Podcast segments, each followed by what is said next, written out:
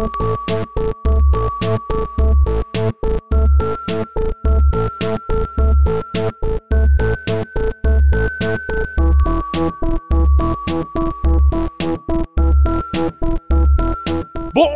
dia, boa tarde, boa noite, bom horário intermediário que você não sabe bem, assim, tipo, 6 da tarde, 6 da noite, 6 e meia, 6 e 45, o que que é? Vamos falar de números, porque hoje a nossa convidada é Júlia Jacuja, matemaníaca. Bem-vinda, Ju! Eu não acredito. Vocês me chamaram pra falar de número, eu odeio número. Quero letra, quero número Não, não. é porque as Deus me meninas tá livre. super da numerologia, e aí a gente achou legal chamar você, né? Matemática, é tudo a ver, né? É isso que você estuda, né? É isso, é isso. Sim. Assim Tá tudo ali, como né? Os Tudo ali. astrônomos e os astrólogos, né? Mas É. antes, mas antes. Exato. Eu adorei, adorei, adorei, Ju, que você tá aqui. Já vamos falar mal de numerologia, vai ser tudo. É, mas antes, a gente precisa fazer o atravessamento, do, a travessa do ridículo, né? A travessa do ridículo. Atravessamento do ridículo. Atravessamento não, porque quando eu falo Hum. travessa do ridículo, eu penso que vai chegar uma travessa, assim, de ridículos, né? Acepipes, finger foods. Ah, É isso. Então, vamos lá. Ah, Eu sou o Gus. Eu sou a Carol. eu sou a Jéssica. Eu sou a Júlia.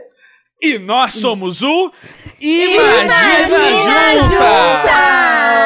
Eu espero que tenha ficado bem ridículo, sabe? Bem isso, não, é com certeza. Sim, Olha, não, a gente... A gente já a- a- começa, a gente já começa assim que é pra ter certezas de algumas coisas, como por exemplo, ficou uma bosta. Sempre. Não, é, é pra dar orgulho a Denise Fraga. Homenagem a ela, É, Denise Fraga. sempre. É como eu sempre nos ensinou digo, a né? A gente pode dar o nosso melhor, mas o nosso melhor pode ser uma bosta. E tudo bem, porque é sobre isso. E é por isso que Jéssica você não virou deve dar o seu melhor. Porque Sim. você vai. Porque assim, se você, você pode estar se esforçando pra caralho dando o seu melhor e ser uma merda. Então, é melhor você não se esforçar, que pelo menos, se for uma merda, você não se cansou Sim. fazendo uma merda, né? Aham, exatamente. Ju, É. Você é formado em matemática, Sim, tá sim, fazendo aí mil cursos. Me conta, dá, uma, dá um panorama aí pra quem não conhece, porque o, o povo. O povo. Eu vou- não vou mentir, o povo do, do Imagina aqui é de humanas, né? Esse pessoal que ouve a gente, no geral, Não. é isso. Não é um Não- pessoal não que acompanha quem- muito esse seu Não é mundo. só quem ouve, não. Eu, de- eu sou a prova que eu reprovei no Kumon. Não, É, eu, eu, eu sou mais de humanas com impossível. Eu não, eu não fiz vestibular, que é a, é a escola da vida, é a escola mais humanas possível. Você acha, que, você acha que eu fui me meter em psicologia por quê? Exato. Por quê? Gente, era a a única matéria que não tem matemática. Até Exato, porque tem, psiquiatria até você tem. ainda tem que aprender matemática, porque você tem que calcular a Exatamente, receita que você vai dar receitar das coisas. coisas. É, ainda também, tem assim, gente. quando vai fazer pesquisa, para metodologias de pesquisa, tem cálculos, mas são assim, cálculos muito básicos que eu mesma ainda continuo sem conseguir fazer, mas sempre vai ter um assistente para isso. Então, Ai, Tchulin, vamos É. andar juntas no recreio, sabe? É sobre O isso, cálculo que tem que entendeu? fazer na publicidade é o do BV, né? E aí esse é, é facinho. e aí a gente que é de conteúdo, né, amiga? A gente não fazia esse Ai, cálculo. eu Nosso cálculo fazer- é quantos posts tinha no mês. Exato, eu fui fazer publicidade que falaram que é a que tinha menos peso de matemática na prova. Eu falei, ah, é essa. Ai, tem nota cálculo alta em de redação, BV que eu fiz na vida era quando BV significava boca virgem. Pegaram essa fase? Pra claro. é isso. Como Eu não? fui, eu tava. Fu- Sim. fu- fu- estivemos lá. Mas, Ju, por favor, conte aí para pro nosso público que não conhece essas maravilhosas adições e multiplicações de conteúdo que você faz na vida. Então, é, eu sou a doidinha da matemática, é basicamente isso. É, eu acho que eu fui parar nesse lance de um jeito muito estranho, na verdade. Porque assim, eu, eu fiz 14 anos de balé clássico, sabe? Eu fiz 5 anos de teatro, mas quando chegou na hora de escolher o vestibular, falaram: ah, essa menina aí não tem medo de matemática, manda ela pra engenharia, entendeu? Manda ela pras exatas. Foi basicamente isso que aconteceu. E aí eu, tipo, como não pensava muito nada na vida, eu aceitei por um bom tempo que eu ia fazer engenharia, mesmo tendo mil pés na arte e outras coisas assim. Mas aí quando eu conversei com a engenheira, eu falei, nossa, muito legal esse negócio, mas nada a ver comigo, eu sou a pessoa gosta de conversar, entendeu? Eu gosto de bater papo. Na frente do computador fazendo projeto, nada a ver comigo. Nada a ver, meu. Nada a ver, meu. Aí, eu sei que ca- acabei caindo nesse nessa tal da matemática aí, e foi muito por uma vontade de. Justamente pessoas assim. que tem medo, né? Que, que prefere ficar longe. Que eu fui fazer matemática, porque eu falava, tá, eu não sou a melhor pessoa em matemática, tá tudo bem, mas se eu for uma pessoa que consiga minimamente fazer um convite para que as outras pessoas vejam que elas são capazes de fazer matemática, que matemática não é para uma classe privilegiada, não existe esse negócio de gênio, sabe? Eu sou uma pessoa normal, que faço coisas normais de uma pessoa normal, que assisto séries, sabe? escuto música, eu cozinho, eu faço todas essas coisas de pessoas normais, como pão com ovo no café da manhã, sabe? E eu, posso gostar de matemática, tá tudo bem. E você não precisa ser um matemático também para se divertir, para gostar, ou para se permitir, pelo menos, curtir matemática. E aí, desde então que eu entrei na faculdade, foi caminhada, viu? Foi difícil, não foi fácil não. Mas foi desde então eu tive esse objetivo, assim, entrei na licenciatura porque eu queria dar aula, hoje eu dou aula e produzo conteúdo pra internet em todas as redes que, né, tô onde o jovem tá, sabe? Eu tô onde o jovem tá para poder falar de matemática e poder falar que eles também são capazes de fazer matemática. Basicamente isso, assim. Ai, mais, Então né? você basicamente foi aquela a pessoa que na festa de casamento fala assim: ninguém vai dançar? Ninguém vai dançar? Eu, eu vou dançar, eu vou, eu vou, eu vou, eu vou. E aí você entra vou. na próxima vez se o pessoal entrava. Gus, ela é doidinha, Gus. Ai, meu, você você não é- liga, né, meu? O pessoal fala assim: mano, meu, matemática é mano, coisa de nerd, de né? Nada. Ela não Meu, de e você foi lá nada. e foi, meu. Ai, meu, que doidinha, né? Doido dos números, né? É, mas eu tenho a impressão que eu acho que o, o que deve ser mais chato são pessoas igual eu que fica assim, meu Deus, mas por quê? Sabe? É, Isso se deve receber muito, né? Tipo, a pessoa que Sim. chega assim, ai, mas é isso, ó, tinha tanta coisa, sabe? Gostava de, de balé, de teatro, foi fazer por quê? Né? Uhum. Isso, isso te irrita já? Ou você tá tipo, ai, ok, eu não me importo mais? Ah, eu acho que no início mais, e tem muita gente que associa. É, é normal, né? Eu acho que, tipo, socialmente as pessoas associam matemática a números e tá tudo bem, porque é o que a gente vê de matemática na escola. Não que Uhum. isso seja, só isso seja matemática, porque é uma parte bem desinteressante, como todos vocês aqui já disseram. É chato demais fazer conta, entendeu, bicho? Eu, ó, eu, eu, fala- eu preciso dizer que eu ia bem em matemática na escola e eu tinha um desinteresse generalizado pela escola e que não era especial pra matemática. Eu até matemática achava mais tranquilo porque ninguém reclamava na matemática que eu não escrevia muito nas respostas, mas reclamava Uhum. um pouco porque eu não mostrava o raciocínio, eles falavam. Uhum. escrevia, escrevia só o resultado da conta e aí Sim. ficavam bravos. E aí eu, mas o objetivo aqui não é, não é fazer a conta? Eu fiz a conta. É, então, matemática não é sobre fazer conta. Se matemática fosse sobre fazer conta, por que, que a gente tem uma profissão de matemática, sendo que a gente tem uma coisa muito melhor que gente pra fazer conta que é o computador? Faz Sim. muito mais rápido e não erra, sabe? Aham. Então, tipo, É matemática verdade. não é sobre fazer conta. Deus me livre de fazer conta. Aí acontece muito de tipo, ah, eu faço. Né, acontece du- duas situações. A primeira delas é quando você tá já num papo, já tá muito legal, não sei o que lá, com pessoas novas, pipi. faz tempo, tá? Mas acontecia. e aí as pessoas falam, ah, mas o que, que você faz? Ah, eu fiz matemática. Aí a primeira reação pode ser, "Ah, você é um gênio e não sei o que lá. A segunda Aham. reação é, mas eu ia muito mal na matemática. E as duas não dizem nada sobre matemática, sabe? Eu não vou te cobrar a raiz de 49 aqui só porque, né? Certo. Eu faço acho, eu acho que só beijava se fizesse a raiz de quarentena. De 40. de quarentena, ó que louca, já, totalmente no, no vírus. A raiz de quar- raiz de... Esse é o próximo livro que a Jéssica tá lançando, Raiz de Quarentena, Crônicas de uma mulher não, põe no presa em casa. ghostwriter aí, sai daqui. Bota na tua conta Não, aí, mas pode ser o nome, do, o, o nome do livro do. do. do. do... Eu Ah. Esqueci o nome do seu podcast, desculpa. O Diário. Diário de bordo. Meu- Diário de bordo. Não, tranquilo, manda seu ghostwriter ler. É, ouve. Chega! Tá, mas ó, então assim, beleza. Se não é muito sobre números, eu que sou uma leiga mil por cento, é mais Uhum. sobre o quê? Tá, tá bom, vamos Ela é lá. tão leiga na matemática que ela falou mil por cento. And you can't beat 100%. não, pra vocês terem uma ideia, eu já falei assim, o Neco, eu sei 50% e o Neco sabe os, os outros 80% da história. Eu já falei isso, Não. está gravado. É muito bom quando a gente vai dividir as porcentagens aqui do Imagina que a gente fala assim, ó, Gé, vai ficar 50% pra cada um, hein? Os três Gente, eu levam. sou, eu sou meio que o financeiro, graças a Deus, que já tirou Não, boa parte disso Eu, de mim. eu porque... e a Jéssica tentando fazer uma planilha uma vez que era justamente Puta merda. disso. De, de quanto que divide, se participa, se não participa. Aí tirava. E assim. é, depois a gente vai falar de um probleminha aí que eu tenho que se chama descalculia. Com diagnóstico e tudo. E eu não conseguia, assim.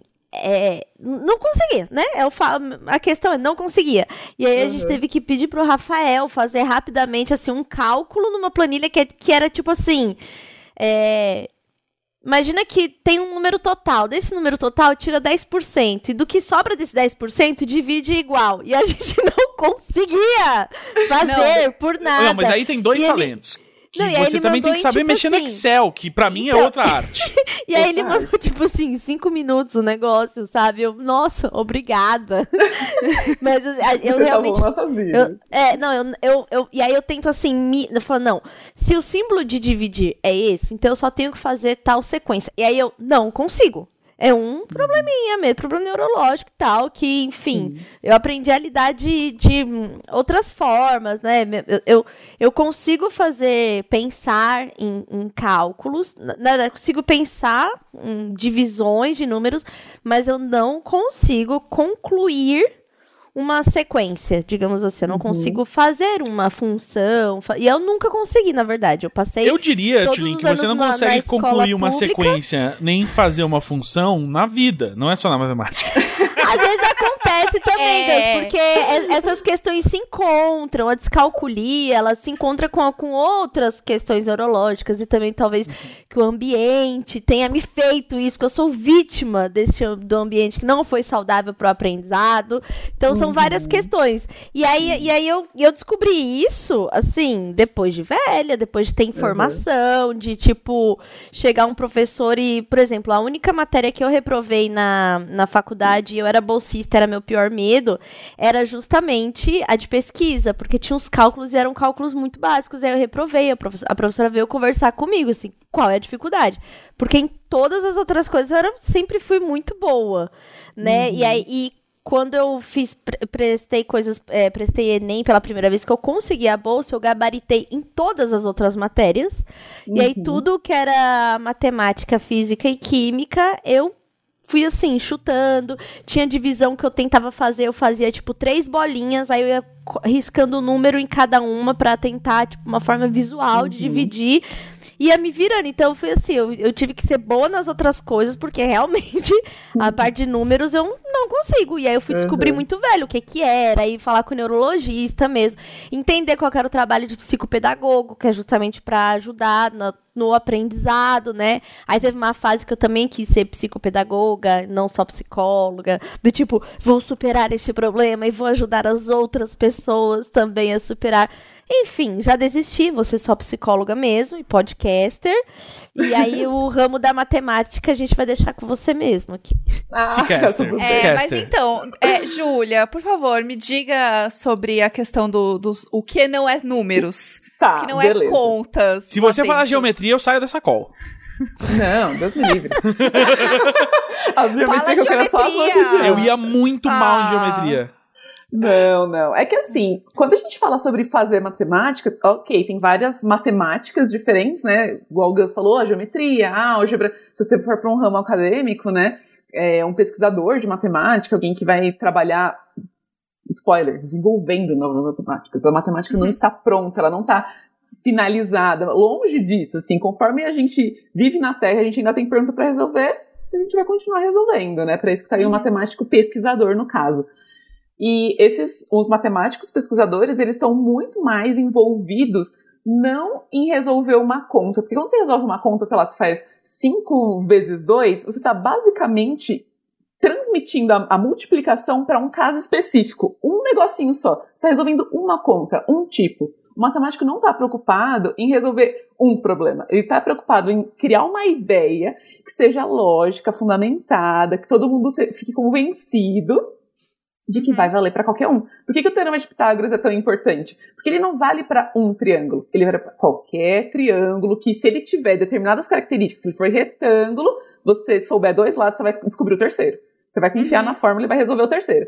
Então é mais interessante, né, para o matemático saber as ideias e resolver novos é, problemas, e esses problemas não são resolvidos em conta, eles são resolvidos com argumentos. Então você vai pegar um paper de matemática, você não vai ver números, você vai ver um monte de gente tentando argumentar que aquela ideia dele tá certa, de que aquele novo resultado vale, entendeu? Então é Uhum. muito mais sobre ter uma, uma, uma lógica é, e um encadeamento de ideias bons do que fazer conta. Propriamente Uhum. Você falou dito. teorema Fazer- de Pitágoras, eu abri agora pra olhar e lembrar o que que é. e eu tô olhando assim, meu Deus, como eu sei da escola. Flashbacks. Aí Eu eu lembro a minha, minha borracha, que era grandona, com o teorema de Pitágoras, assim, ó, desenhado dentro da borracha, que era pra abrir e ler.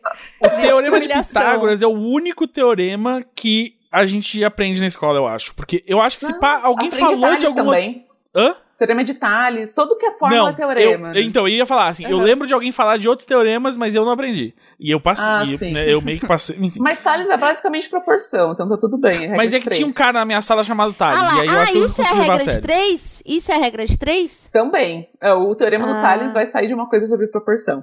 Então, é, mas- um negócio que eu não sei, a regra de três, assim, eu já te, eu, eu lembro de cruz, eu lembro que tinha alguma coisa que cruzava, eu lembro muito que quando as pessoas tentavam me falar e falavam assim, Sim, mas é só cruzar, e eu lembro muito isto está disso, para assim. isto, assim como aquilo É. está para E isto. eu lembro né? muito E das aí- de, de tipo- professora falando, mas é só cruzar, mas e eu tipo assim, mas cruza o quê? Eu não Mas eu acho que esse é um outro problema, sabe, Tio? No sentido do quê? No sentido de que, tipo, não é. Por que cruza? Entendeu? Não- isso não conecta nada. Como se, assim, o problema da matemática fosse você ter que simplificar para o, o tadinho da pessoa entender rápido e passar por aquilo como se fosse uma grande dor. Mas não é Uhum. sobre isso, não faz sentido nenhum multiplicar em cruz mesmo. Tipo, por que é só multiplicar em cruz? Uhum. Ou acho que um jeito muito melhor é falar assim, tá, se você precisar pintar o dobro da parede, você vai precisar do dobro de tinta, sabe? É, o problema é sempre me ajudou fazer a raciocinar, sentido. assim. E, Entendeu? e você tem um entender a lógica, ao invés de fazer um decoreba, né? Sim, exato. Tipo, é só multiplicar um, um- um cruz. O que, que significa multiplicar em cruz, sabe? É, e, em é- algum e- e momento- tanto que foi isso que eu, que eu lembro das pessoas falando, tentando Aham. me ensinar, como se fosse uma coisa assim, muito simples. Tipo assim, é, a regra de três é isso: tem aqui um número aqui, um outro aqui, aí você cruza e vai ter o resultado. Mas cruza o quê? De, de quem pra onde? De que... O que é cruza? Sério? Defina Ah, cruza. então vamos lá, Eu- ragatanga, eu- eu- sabe? assim. Eu não, eu não acho que a gente tenha tempo hoje, mas como é uma questão que a gente, tipo, a Tulin já trouxe outras vezes, eu sugiro um especial, talvez no canal da, da Ju, talvez no Instagram da Tulin, ah, de tipo, de realmente tipo, fazer uma aula da Ju com a Tulin de tipo assim, tentar explicar a regra de três, tipo, desse jeito mesmo, tipo, ah, vamos, tipo, é o breakdown jeito aqui a lógica do negócio, porque aí a Tulin vai entender, sacou? E aí vai, e, vai, e vai saber usar. E aí eu acho que vai ser fascinante, porque eu acho que vai ajudar muita gente, inclusive. Tipo, muita gente assistindo. Porque é isso, assim, eu, eu lembro que assim, a primeira vez que eu fui usar a regra de três, depois de sair do colégio, teve um tempo. E eu também, tipo assim, cara, eu, eu sentei, é, tipo assim, eu sei exatamente o que que isso significa, né? Eu sei que este está para este, do mesmo, né? É, Enfim, Uhum. é, é a inferência dos dois ali. Mas, na hora de botar no papel, é isso, assim, tipo, como é que é? como é que eu vou botar aqui? É, o, ah, e aí, engasguei total. Mas, pra levar É. uma outra pergunta que eu tinha, já que a gente entrou nessa coisa, você falou, né, que a matemática é gerar esses argumentos e que a matemática tá sempre se renovando, uma coisa que eu sou incapaz de compreender, e aí eu queria ver se você acha que você pode resumir pra gente aqui, é o seguinte. Quando você lê sobre os caras lá, tipo Newton, isso aí, ah, fulano de tal não só descreveu como é que o planeta se movia, mas é que ele criou um tipo de cálculo pra chegar a essa conclusão. Tipo assim, como é que um, um- como é que o fulano, sentado lá na casa dele de Polaina e com um sapato que nem cadarço tinha, porque isso era uma tecnologia muito nova, ele vai lá e fala assim: não, não, eu inventei um jeito de calcular um bagulho. Já assim? tinha muito tempo, né? Tinha muito tempo livre. Não, isso não, isso é verdade. Isso é o pessoal tinha muito livre. tempo. E era muito multidisciplinar. Mas assim, o que que significa o, o, o- esse o cálculo diferenciar essas coisas, os caras que inventam assim, tipo, en- enfim, como é que o cara foi lá? Quem é que inventou a raiz quadrada de alguma coisa? Fazer, eu inventei esse símbolo aqui, ó, que significa que você tá dividindo isso por isso aqui. E aí, tipo, é isso. Quem é que inventou todos aqueles botões na calculadora científica? Como é que alguém inventa isso? Eu posso. Tem a oportunidade aí de eu inventar um- um- uma Tem. nova conta que os caras vão ter que. Puta, vai ter que fazer uma nova ca- calculadora da HP com um novo botão aqui, que é o cálculo de Gus. Ó, provavelmente sim, Gus. Provavelmente sim. Tem eu adorei a tá- confiança do provavelmente. Não, É isso. prova, assim, é que depende de se você quiser muito fazer isso, né? Se você achar que em algum momento essa ideia vai Se a nada, pandemia vai continuar vir. muito mais tempo, Ju, eu sou capaz. Aí vai ser capaz. Não, tem, tem vários problemas. A gente tava falando do sofá, né? Que eu, eu tava elogiando seu sofá de, de vinho, né? E chegou o Sim. meu sofá aqui. Tem um problema ridículo na matemática que as pessoas falam como se fosse. Chama o problema do sofá. Ninguém hoje descobriu qual o tamanho do sofá para poder passar numa, numa quina de 90 graus. Tipo, É não um tem a tá fórmula que te diz assim, Não ah, se a existe. quina é tal, é, o, o tamanho máximo do sofá que passa ali é esse. chocada. Isso é um problema que ninguém resolveu. Se vocês resolverem, vocês vão provavelmente ganhar todos os sofás do mundo, entendeu? Sei lá, Eu sinto, Passada, eu sinto eu não- que. eu não- hum, Eu não sabia que ainda tinha aquelas, não sabia que tinha cálculos para serem descobertos. Pra mim já tava assim, ah, jogo Não, não, então, então, é, é só muito fascinante coisas. isso. E eu acho que esse, Ju, talvez seja a equação de Imagina. Nossa. Tipo, talvez, talvez aqui, a partir do Imaginar Juntos, a gente consiga chegar num Brain Trust que vai resolver esse problema. Porque esse, esse parece um problema que junta a matemática com algo que o, o Imagina, né, discute. Tipo, essa coisa de, né, vida de milênio, cuidar da casa. É. Uhum. Porra, Mas, Ju, tem alguma coisa que você gostaria de descobrir? Tipo, por Nossa. exemplo, do sofá. tipo assim, tem alguma coisa que você fala, caralho, isso aqui ia ser muito. Coisas mais banais, assim mesmo, sabe? Tipo, tem alguma coisa que você Nossa, pensa? banais. Nossa, Jéssica, que pergunta boa. eu vou anotar. Faz um vídeo de coisas. É, eu acho muito engraçado, porque assim, eu vou contar uma coisa pra vocês. Tem um... Matemáticos têm brigas com físicos, tá? E Aham. dizem por aí as fofocas... é briga de faca.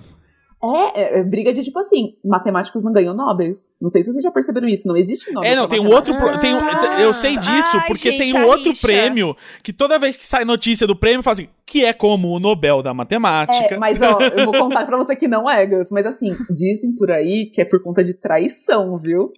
De Como de assim? físico com matemático, o cara que inventou o Nobel parece que foi chifrado com um matemático e ele nunca mais quis entregar Meu prêmio pra Deus! matemático. Tudo bem, a gente entrou no ramo fofoca, que é o que Não, a gente agora agora, programa. agora Matemática e imaginação tudo a ver. Sofá, É, fofoca. Conta, conta vou aí- pegar minha lixa. Eu vou pegar minha... Conta. o meme da fofoca. Aqui, ó. É, Aham. E aí o que acontece? Acontece que a matemática falou: tá, a gente não vai ganhar o Nobel, a gente vai criar o nosso próprio Nobel. N- Spoiler, não é- não é um Nobel, tá? Por quê? Porque o Nobel tem todo ano. Esse prêmio só tem a cada quatro. É, Nobel pode ganhar a qualquer época. Esse prêmio tem que ter menos de 40 anos pra ganhar. Ai, gente, mas também não, cri- não criou o negócio direito, né? E aí a gente teve. Não, um quantas matemático regras? Parece ganhou. até matemática. Aquela. Ai, que saco. Quem, quem é que vai ser o primeiro a criar uma conta que prova que ninguém tem mais de 40 anos só pra conseguir ganhar esse prêmio? Mas, por exemplo, a, a primeira mulher que ganhou esse prêmio, que é a Marina Zercani, ela é uma iraniana, ganhou em 2014, junto com o primeiro brasileiro também a receber esse prêmio, porque assim, a gente é muito ruim em matemática básica, no PISA a gente tá né, no topo lá embaixo, né? Só que ao contrário. Mas na matemática nível superior, o Brasil tá nos top 5 de matemática de alto nível, sabe? Tipo, a gente faz uma matemática muito boa, a gente recebe os melhores eventos de matemática mundiais no Brasil e coisa e tal.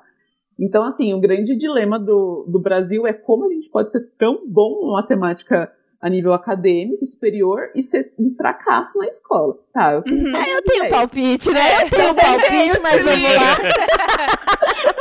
E, e assim, fui nesse evento. A, a iraniana que ganhou, por exemplo, um dos problemas que ela ficou mais famosa, não foi pelo qual ela ganhou a medalha Fields, mas foi pelo qual ela começou a- os trabalhos, assim, ficar conhecida, era um problema de bola de bilhar. Então, sabe, tipo, sinuca? Uhum. Era um problema desse. O problema era, tipo assim, se você bate a a- o taco na bolinha e essa bolinha fica sem atrito, batendo em várias quinas, ela passa de novo pelo lugar onde ela, o taco bateu a primeira vez nela?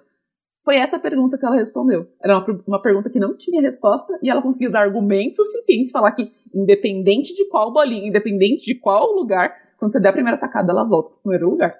Ela criou um é modelo, importante? assim, pra simular isso e. E foi lá e. Ela, ela não simula, porque se você faz simulação. Assim, existem tipos de problemas de matemática que são solucionados com o computador, não vou dizer que não. Mas tem uma grande rixa, inclusive, assim, tem muitos matemáticos que são. Ah, eu. É uma discussão na academia. Será que se eu usar o computador não vai ter a beleza da matemática? Porque os Ai, argumentos- sério? Entendeu? Tem um. Aham. Tem- Não, mas eu imagino isso. também que assim. Tem os, eu não sei se é o caso, mas assim, imagino que tem coisas. matemática, lápis Tem e papel. Uhum. Mas eu imagino que tem Ai, coisas. gente. Por quê? Se você não Porque tem não o modelo. Tem infinitos pontos dentro dessa mesa, né? Tipo, Ah. a quantidade de posição que você pode pôr da bolinha, né? Se você considerar uma- um ponto no plano, são infinitos. Então, como é que você vai colocar no computador e falar pra ele rodar infinitamente? Não tem, nosso tempo e espaço é finito.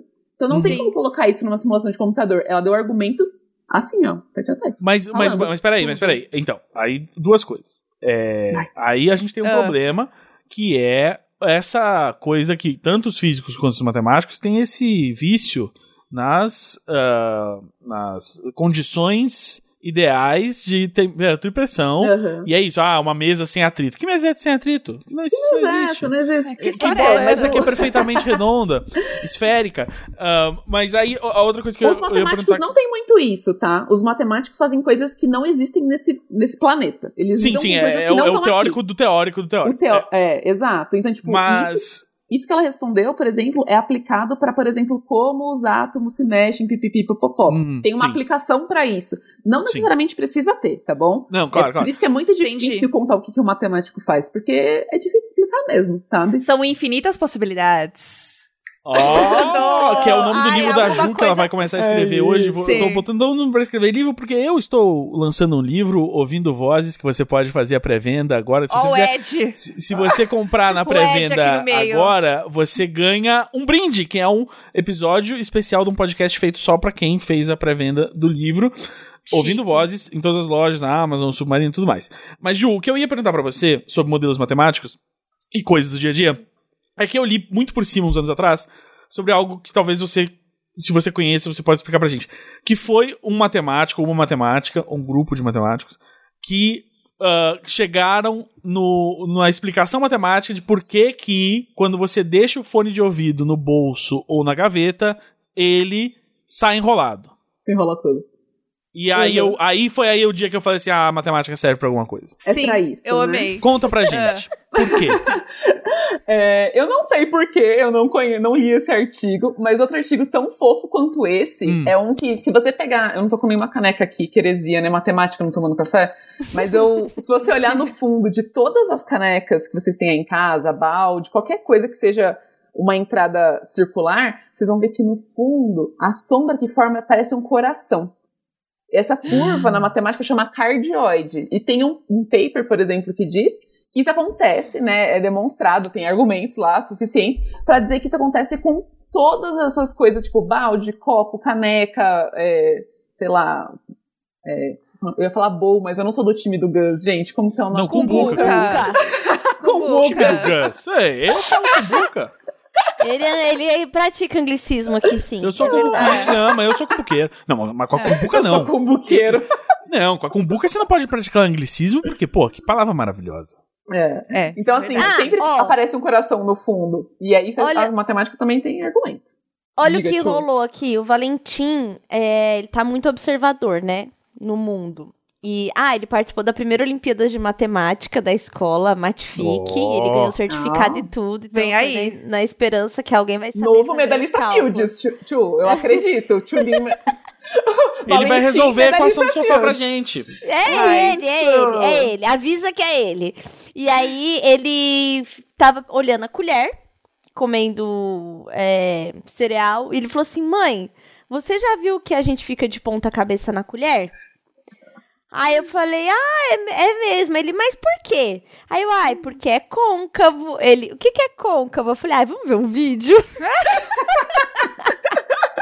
Hoje a gente vai almoçar Assim. com a matemaníaca. Assim, eu não soube explicar, eu só sabia que era côncavo, ainda fiquei Uhum. se, era, se era côncavo ou convexo, e aí fiquei meio assim, e aí eu tô prometendo pra ele explicar essa. Então tem várias coisas que ele fica perguntando, assim, os porquês. Por exemplo, bolha de sabão que você também vê o outro lado. Tipo, todas as coisas que, é, que envolvem a matemática, assim, ele começou a perguntar e eu tô assim, ó, suando frio. Ai, que inferno. Pra mim. Ah, mas Tchu, é aquilo, você não precisa ter a resposta, mas você precisa só instigar o suficiente pra ele ir atrás das respostas.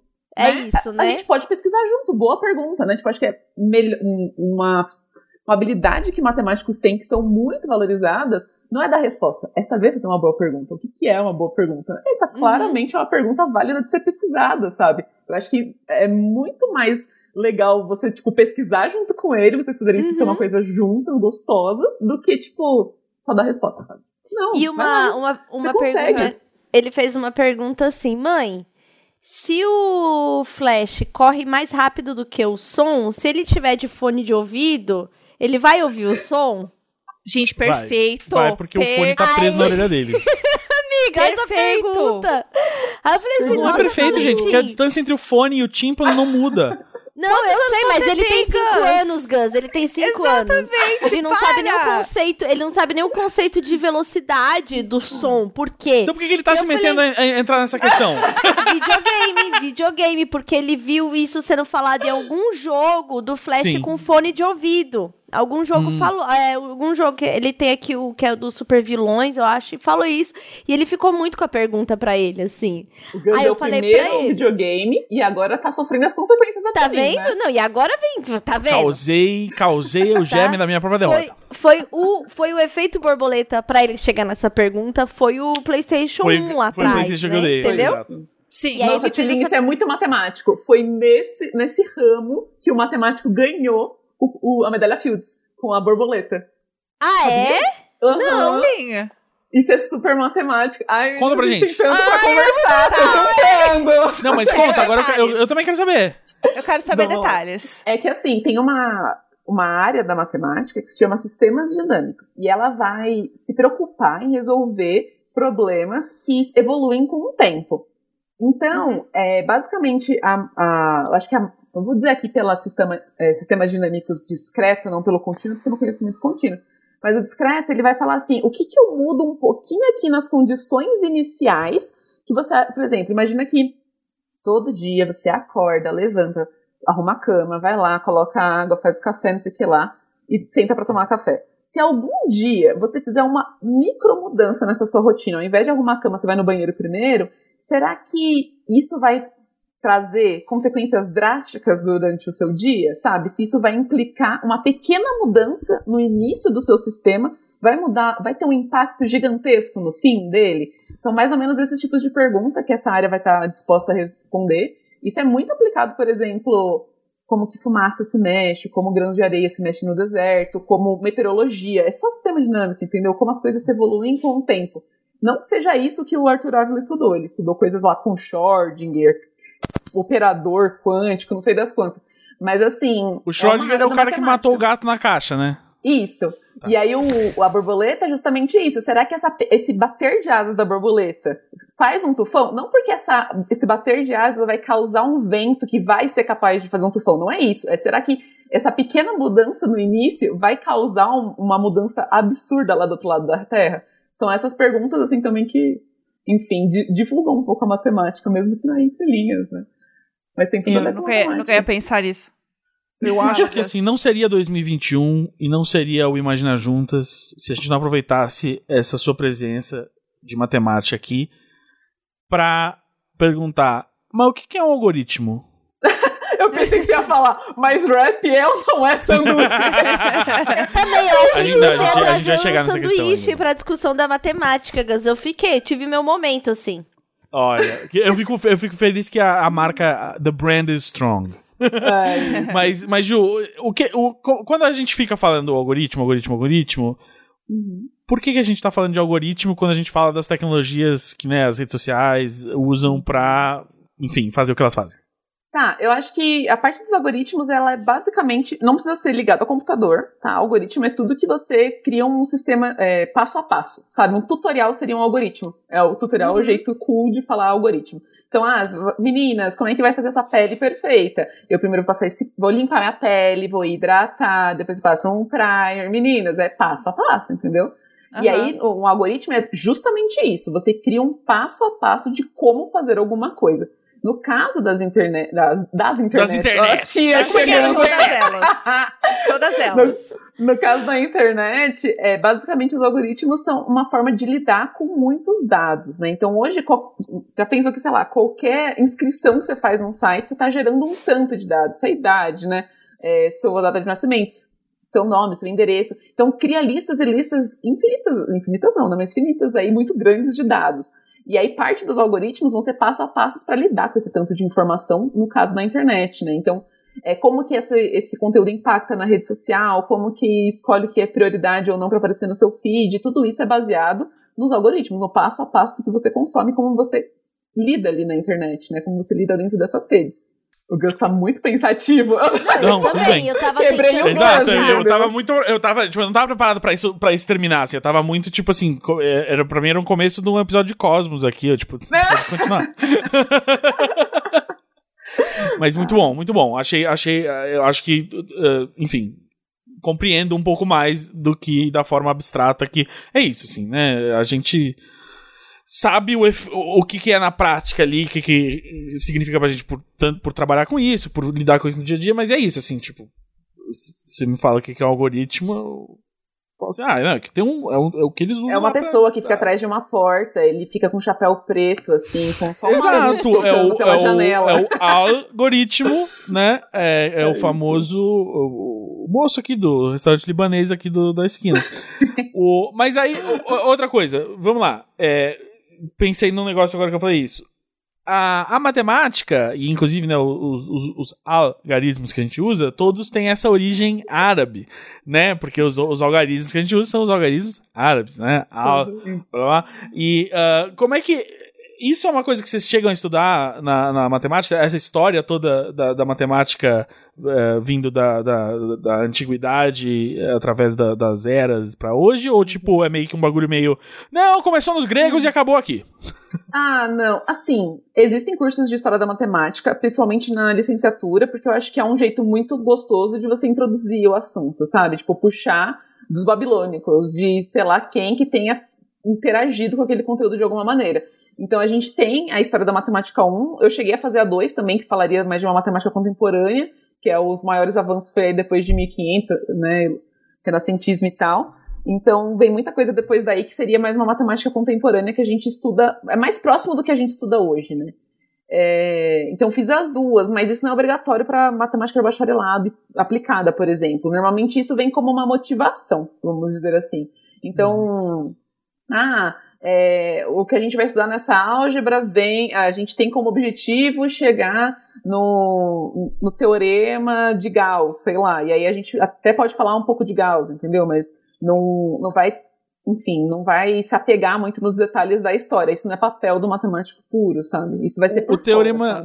O teorema de Gauss, todo mundo que usa o Photoshop já já utilizou, né? Que o. Lá vem. O, o, não, mas é, mas é o, o, o, o blur, né? Aquela borrada que ele dá na imagem. Gaussian, é Gaussian blur por causa. Porque ele usa, né, o teorema de, de, de Gauss, Gauss pra uhum. calcular como ele vai borrar os pixels, né? Então fica aí, você que gosta de borrar as imagens, assim, fazer o efeito da, da câmera do iPhone, é, você tá usando o teorema de Gauss. Mas aí. Ah, sabia que então, hum. termina. Não, diga, diga, Tilin. O Valentim tem uma tia-avó matemática que ela era pesqui é pesquisadora lá na USP, acho que agora se aposentou, e aí a pesquisa dela era sobre matemática indígena no Brasil.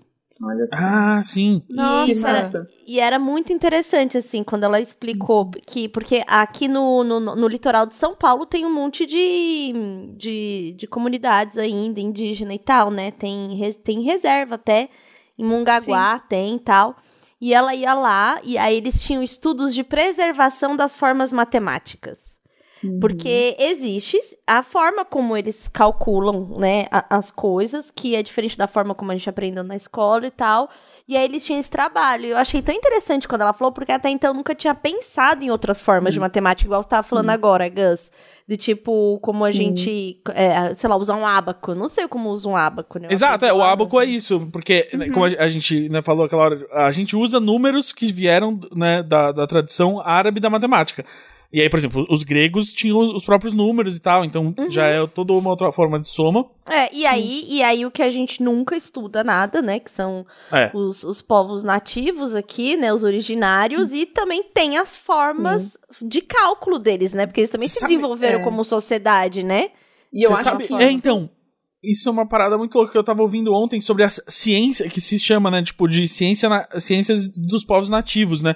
Que é, eu tava ouvindo ontem um, um, um, podcast sobre nixtamalização, né? Que é o processo que uh, os povos da, da América Central e da América do Norte desenvolveram para você uh, deixar o milho alcalino e você conseguir digerir os, o, o, os, os nutrientes do milho. E é como você faz tortilhas, faz um monte de coisa da, da, de, derivada de milho.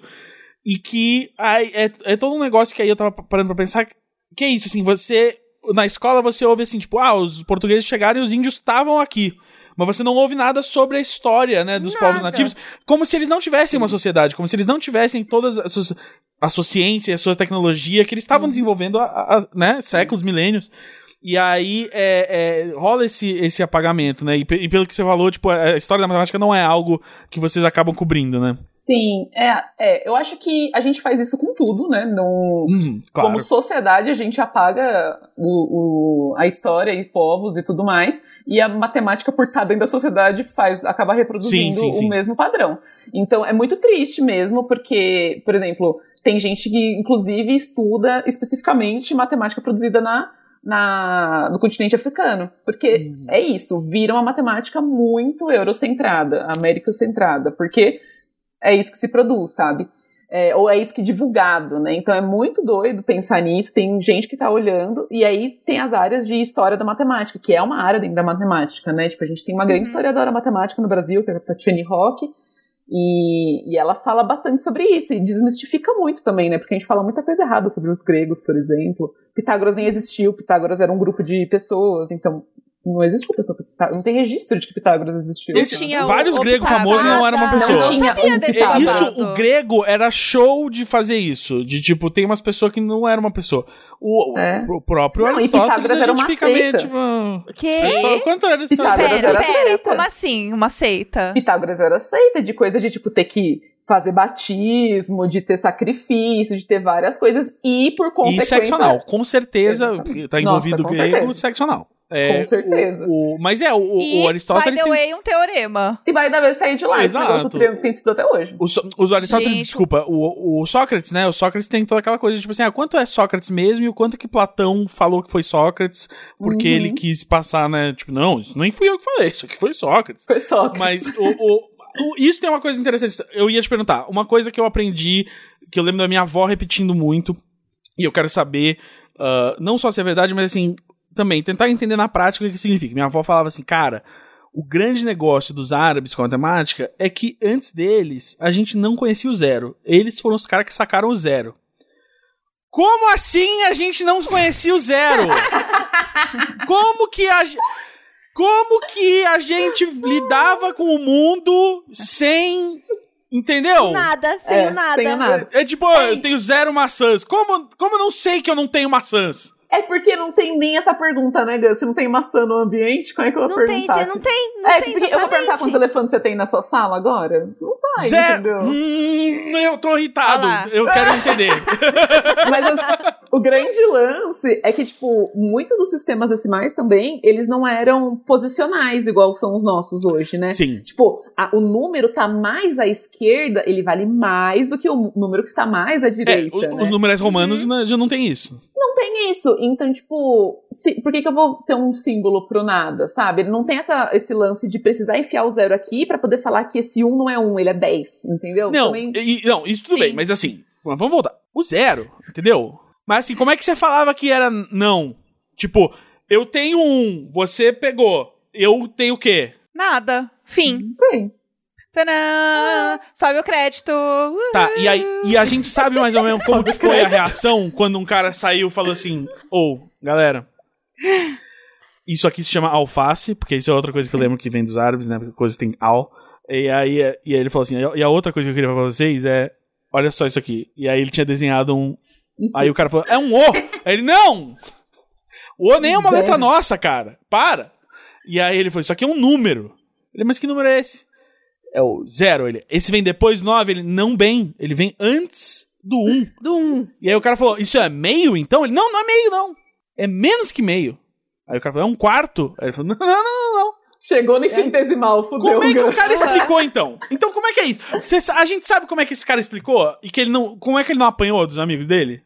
Esse cara foi queimado, Gus. Pelo amor de Deus. Não, porque não tinha esse cristão onde ele tava, então não tinha esse perigo de sofrer a Inquisição Não, naquela mas ó, é muito Ah. simples. É um nada. Se é nada, como a gente vê escrever nada. Mas se é nada, por que, Essa que você é- desenhou esse negócio e aí? aí, eu acho que é onde a filosofia se encontra com a matemática. Obrigado, É. Tilin. Né? É isso. É. Porque, porque ele teve que, de alguma forma, é, filosofar e pensar por muito tempo como. Que é o que a Ju falou, né? De, de trazer o argumento representava- É, porque é igual quando a gente fala que o silêncio é, não é ausência de som. Porque a Uhum. gente só ouve o som se tiver silêncio.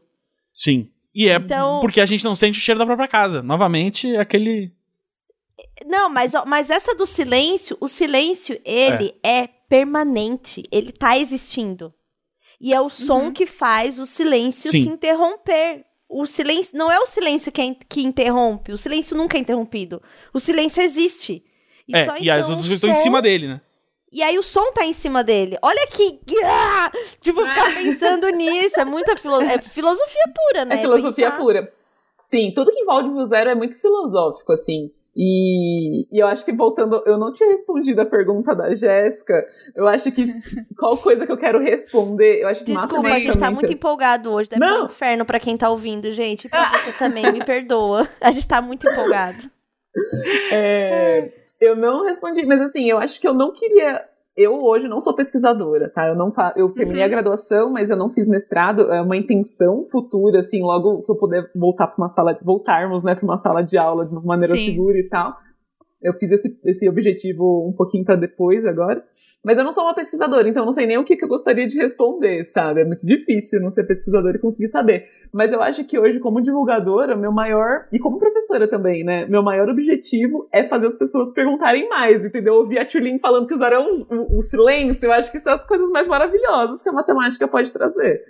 É Sim. isso. E, Tulin, a gente vai falar sobre criança, não vai? Eu dou aula pra criança de 5 a 12, por favor, Você dá aula pra criança, né? Então, é Eu muito dou. doido, assim, porque a forma como o, o Valentim tá aprendendo e tá sendo alfabetizado, né? E aí, uma coisa que me preocupa muito é isso: é o tipo, vai pra escola, volta, não tem e tal. E aí a gente tá se Uhum. esforçando super pra, tipo, ele manter, né, uma, uma frequência do aprendizado e das coisas, né? E aí ele tá numa fase muito bonitinha, que é ele tá aprendendo a fazer conta de cabeça. Né, que é. Ai. Ele sabe o 2 mais 2 é 4. Não é o decorado, ele. 2 mais 2, ele. 4. Aí então ele faz. Ele Aham. tá aprendendo a fazer a continha na cabeça. Então ele tá. Aí, por exemplo, é, o direito e esquerda, essas coisas todas são ensinadas na disciplina de matemática, né? É, a gente tava fazendo um dever de casa esses dias que era de orientação espacial, que eu espero que meu filho não tenha o mesmo problema que eu, que eu também tenho um problema neurológico, mano. como eu contei pra Jéssica, eu tenho uma condição com, com a questão espacial, assim. E Aham. aí ele, ele já, eu já tô assim, esperançosa que ele não vai ter a mesma questão, porque ele já entende o esquerda, direita, pra cima, pra baixo, olhar uma imagem. Um dos trabalhos de matemática era olhar ima- uma imagem bem com bastante elemento, aí tem a mesa. O que está à esquerda da mesa? O que está em cima da mesa, embaixo da mesa, ao lado do menino. E aí ele ele se orienta, né? Tem orientação. Aí outro exercício era a orientação do é, o caminho da escola até a casa, era direita ou esquerda, e ficar fazendo essas Uhum. coisas. E eu acho super legal, porque é, tá acompanhando tão de perto a alfabetização me fez é, lembrar várias coisas e como que, como que a gente aprende, né? Como que é, que, que é muito do, do dia a dia, né? Aí a gente, eu faço muitos cálculos com ele, que é o Valentim, tem três bananas e cinco laranjas. Aí, aí ele vai lá na fruteira, olha e conta, e aí a gente começou. Ele Dividir, tá eu quantos tentei. anos, Tulin? Hoje, seis anos. Fazendo seis anos hoje. É, Estamos Eu- gravando no aniversário do Valentim. Feliz aniversário, Valentim. Criança. Feliz aniversário, Valentim. Eu acho que tem uma coisa também que é ter que fazer um ensino à distância, né? Que é muito complicado. E você tá, tá dando aula à distância, né? Então, assim, Uhum. como, como que tá, assim, pra você desse lado, sabe? Acho que a primeira coisa a dizer é que eu não sou uma professora de uma escola regular. Eu sou es- professora de uma escola extracurricular de matemática Uhum. e eu acho que isso tira um super peso, assim. A gente pode arriscar mais, sabe? Eu acho que a gente pode tentar mais, então isso deixa a gente numa posição muito mais confortável. A gente pode, por exemplo, dizer que a gente não vai voltar esse semestre, sabe? Tipo, Uhum. já falar isso para as escolas que a gente atua, enfim. É, então isso deixa a gente muito mais tranquilo. Logo que a gente sempre fazia as aulas presenciais, é, aí eu tô falando aí em São Paulo, porque eu tô em São Carlos agora, mas é, Uhum. aí em Pinheiros e em Higienópolis tem duas unidades e atuava dentro de algumas escolas. Logo que a quarentena veio, a gente se, a gente se mexeu muito rápido. A gente falou assim, não, eu, na época eu tava já no Rio de Janeiro, porque eu ia fazer um mestrado, e aí a escola me ligou e falou, Ju, você tá fazendo mestrado? Eu falei, não, tô com mais espaço agora e tudo mais, então volta pra cá porque a gente precisa de reforçar o time de materiais. E aí a gente começou a trabalhar em digitalizar, né? Pensar em como que a gente ia apresentar isso para as crianças de uma forma agora virtual. Várias coisas são positivas, por exemplo, no sentido de tem vários softwares, a gente não tinha tecnologia no sentido de computador, tablet, software dentro da sala de aula. Isso é uma coisa que a gente pode usar agora e que é muito legal, por exemplo, por exemplo, falar sobre cubo e sobre como a gente pode cortar um cubo e ao invés de depois de um exercício de imaginar, de tentar muito e tudo mais, a gente pode mostrar um vídeo e a criança fala, nossa, que legal isso daqui, muito gostoso, né? Ver conseguir visualizar de verdade, né? Ter um objeto que está me mostrando. Então tem várias coisas que são positivas.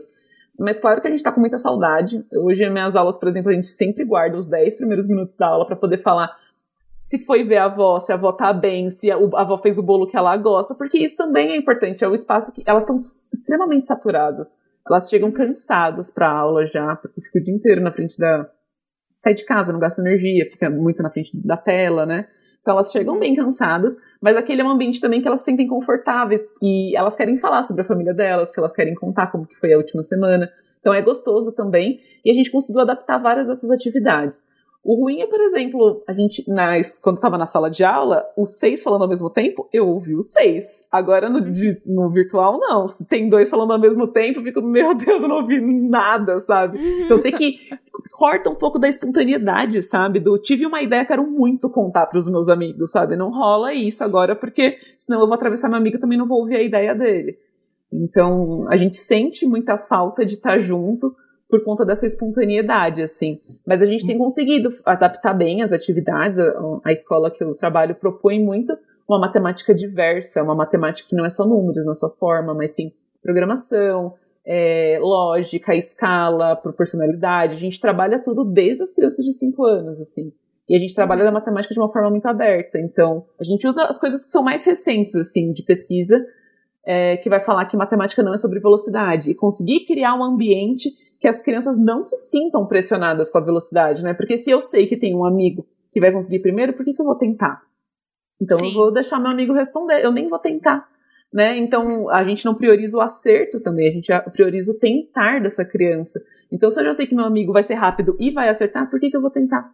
Né? Tipo, uhum. E fazer ciência não é sobre tá certo e nem sobre velocidade, é sobre você continuar persistindo dentro de um problema até você encontrar uma solução. A gente valoriza muito esse ambiente seguro, a forma de elogiar as crianças, a maneira de valorizar o trabalho delas dentro da sala de aula, a forma com que elas comunicam com as outras crianças também, né?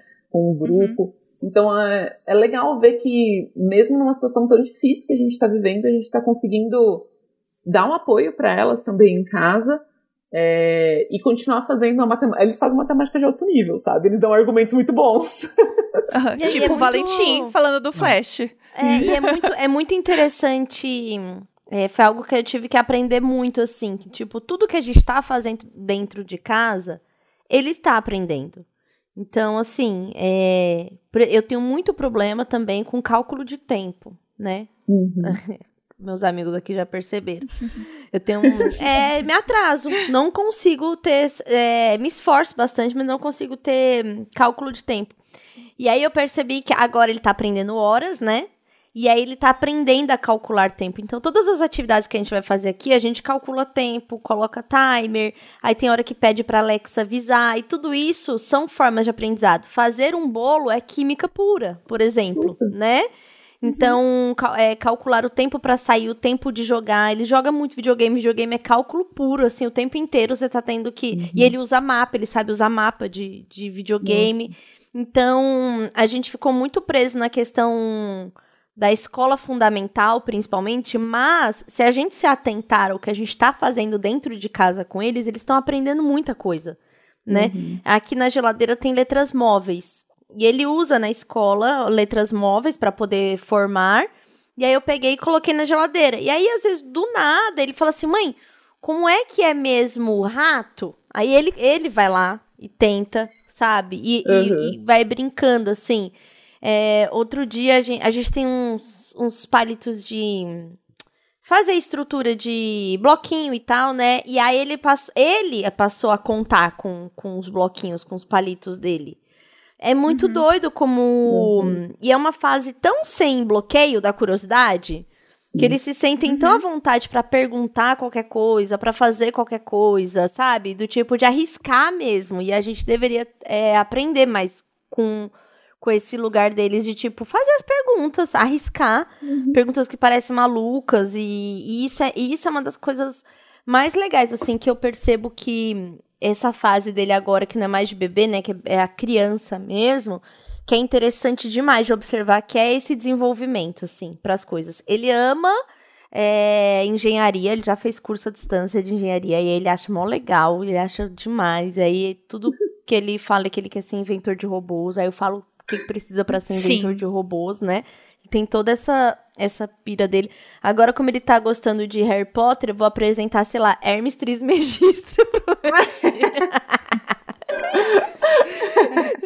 Mas enfim, é muito louco como é, o desenvolvimento, é, como o aprendizado está em tudo que eles fazem. Tudo que eles fazem tem alguma coisa que eles aprendem e como que matemática tá muito na vida. E eu tenho uma coisa que eu lembro muito e que eu já coloquei pro Valentim assistir, mas ele era muito pequeno, eu vou reforçar agora, que era o Pato Donald no mundo da matemática. Gente, Tudo. eu Ai, sim, amo esse filme. Esse filme Amo. foi tão bom pra mim quando eu era pequena, de tipo, passou na escola, sabe? De eu entender que Uhum. matemática não era só aquela coisa horrível que eu não entendia. Porque Uhum. eu tenho, eu lembro até hoje da professora de matemática que eu tinha muito medo. O nome dela era Inaya. E eu aprendi a escrever com a letra igual dela e tipo eu imitava ela. E eu tinha muito medo dela. E eu lembro até hoje desta professora porque o meu pavor era o chamar na lousa pra resolver uma conta. Porque Nossa. eu realmente não sabia como fazer. E eu tinha muita vergonha, tinha pavor, ti- tive muito bloqueio com, com essa fase. Mas aí eu lembro que passaram esse vídeo na escola. É, é dois vídeos que eu lembro de ter visto duas vezes. Esse e o outro do, do de biologia, que é como se forma o feto, sabe? Que mostra a divisão celular e tal. E aí eu lembro que esse me abriu muito assim a mente para que matemática tá em tudo, né? Porque ele fala muito da matemática na natureza, né? Do, do- do tipo como ela se forma, como cresce, a, a matemática da, da pétala, das coisas. E eu Uhum. acho esse vídeo uma das coisas mais incríveis, assim. Eu, eu amo, eu amo, porque foi quando eu realmente descobri que matemática não era só aquele tipo de ensino que eu tava tendo, sabe? Tem, tem, Nossa, tem tio, se você quiser, eu tenho tantos livros pra indicar pro Valentim, sabe? Eu queria poder ir ler pra ele. Eu tenho dois fala- sobrinhos. Eu Fala sou, uns livros também pra quem quiser comprar, né? O povo que tá ouvindo. Dá umas de casa que tá aí ouvindo. pra gente. Ai, É, então a gente tá. tem umas Eu- mães aqui que ouvem com a Show. gente. Então vamos lá. Se você é mãe, educadora ou curiosa, eu Eu acho tô que vale assim, pra ó. todo Hum. mundo. Esse livro aqui é de uma é de uma matemática de Stanford que chama eu, eu ai a palavra é tão ruim, sabe, gente? Desculpa. Os coaches usaram isso de um jeito tão ruim, mas a tradução foi feita como mentalidades matemáticas. mas é o quê? Tudo bem, a gente Ai, entende. Tá, mas é, é uma pesquisadora de Stanford chamada Joe Bowler e ela fala muito sobre como a matemática tem que ser nesse lugar de. Tem- a gente tem que trazer mais da matemática da academia para a escola, no sentido de ser um lugar que seja tudo bem errar, que seja tudo bem arriscar. Porque, se pensa comigo, a primeira vez que o matemático vai, sei lá, ter o primeiro teorema dele resolvido é depois de ter feito uma graduação, provavelmente um mestrado, que são mais dois anos, já são seis anos, mais quatro anos só pensando na tese dele, são quatro anos arriscando e tentando muito pra ele fazer o teorema dele, sabe? Então, tipo, pro, pro, Tchul- pro Tchulinho, ó, pro Valentim, essa, eu amo. pra, A pro Valentim, Classic. essas perguntas estão sem respostas, entendeu? Então, se ele ficar um dia, dois dias pensando, show, sabe? Isso é muito bom. Então, ela fala muito sobre como criar esse ambiente que a criança não vai ter medo de errar, que ela vai arriscar, que ela não vai ser cobrada pela velocidade. É, como dar. ins- Porque a gente tem um cérebro capaz de aprender qualquer coisa, né, Julinho? Uhum, É, Todo uhum. mundo tem plastic- plasticidade cerebral e a gente pode, Uhum. com incentivos corretos, aprender qualquer coisa, né? Então, assim, o, o lance é a gente precisa ter, saber dar os incentivos corretos, a gente precisa dar as ferramentas, ajustar essas perguntas para elas serem interessantes, a gente precisa saber é, elogiar e continuar instigando essa criança. Então, esse livro faz muito disso. Então, é mais para os curiosos, professores, educadores, pais, mães, né, que queiram, que queiram Que continuar legal. mentalidades matemáticas, da Joe Bower.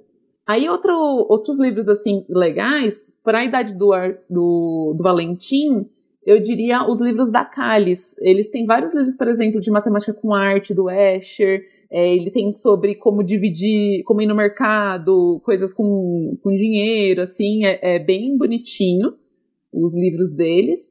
E para quem tem uns mais grandinhos que gostaria de ler uma história mais emocionante, assim, mais legal, tem O Homem que Calculava, que é escrito por um brasileiro, Júlio César de Mello Souza, que tem o pseudônimo que assina esse livro, que é o Malbatarran, é, que tem é basicamente uma história de dois árabes que estão cruzando o deserto. Então, assim, tem muita emoção durante essa história. E Beremis é um trambiqueiro, entendeu?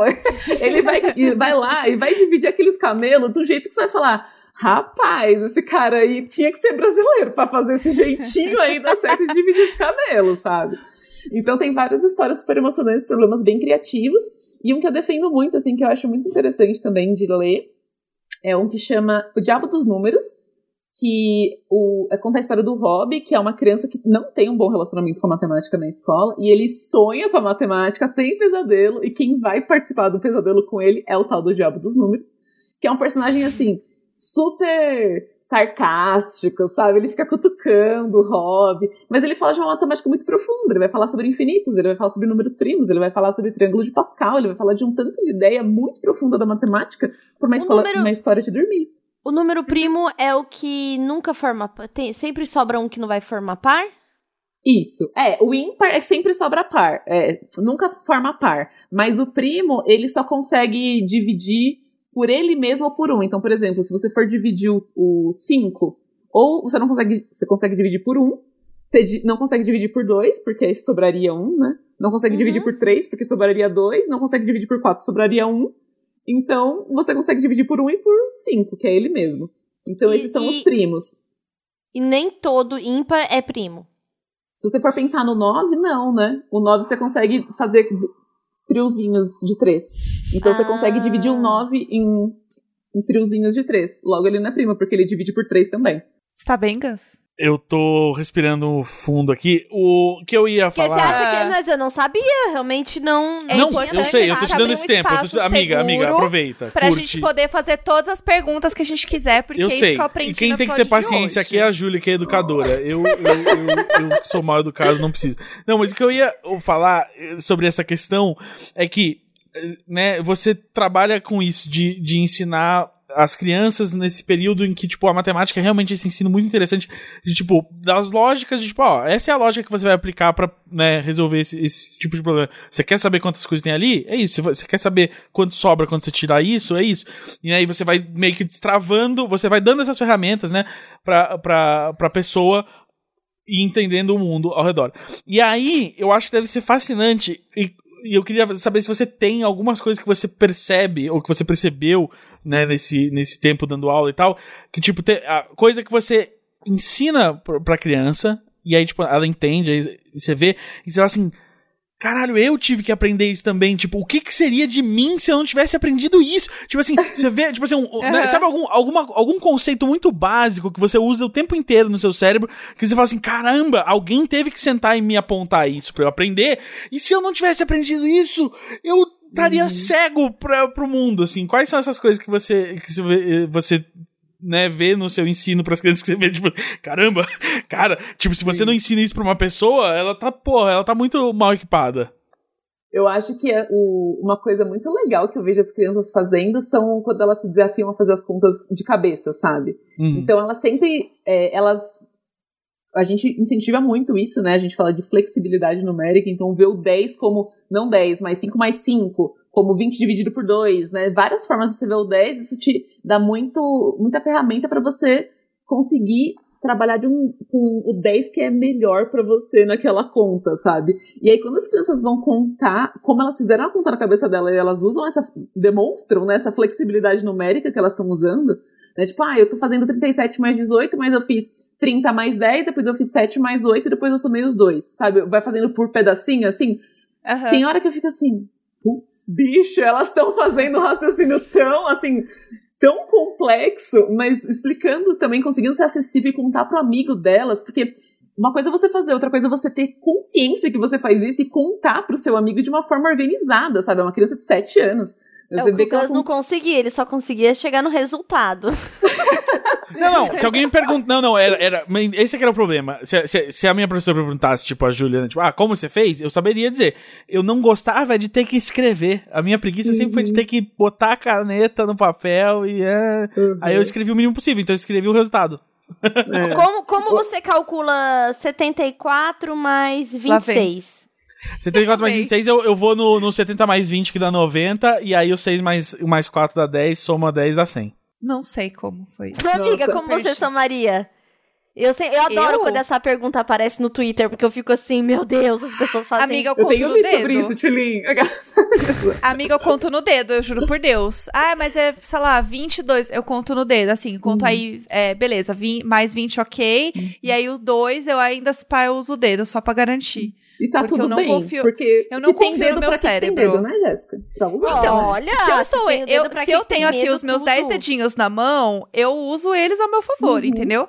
Então eu faço todas as contas à mão, né, com dá risada de mim, porque às vezes é uma Mas conta perfeito. muito muito fácil, e aí ele Uhum. começa a rir, eu falei- ou às vezes eu tô quieta, assim, só mexendo com o dedo, aí ele olha pra mim e ele, você tá fazendo conta, né? Eu, aham, aí ele, você quer ajuda? O que, que você tem que somar? Eu eu já somei Eu- aqui, ó, Mas mais Eu- tem- Júlia, como você faria essa conta? Agora na Eu cabeça acho que seria dela. feito 74 mais 6, que daria 80, e depois 80 mais 20, que dá 100. Teria Ah, feito você, primeiro. você completou a É. casa decimal e depois o restante.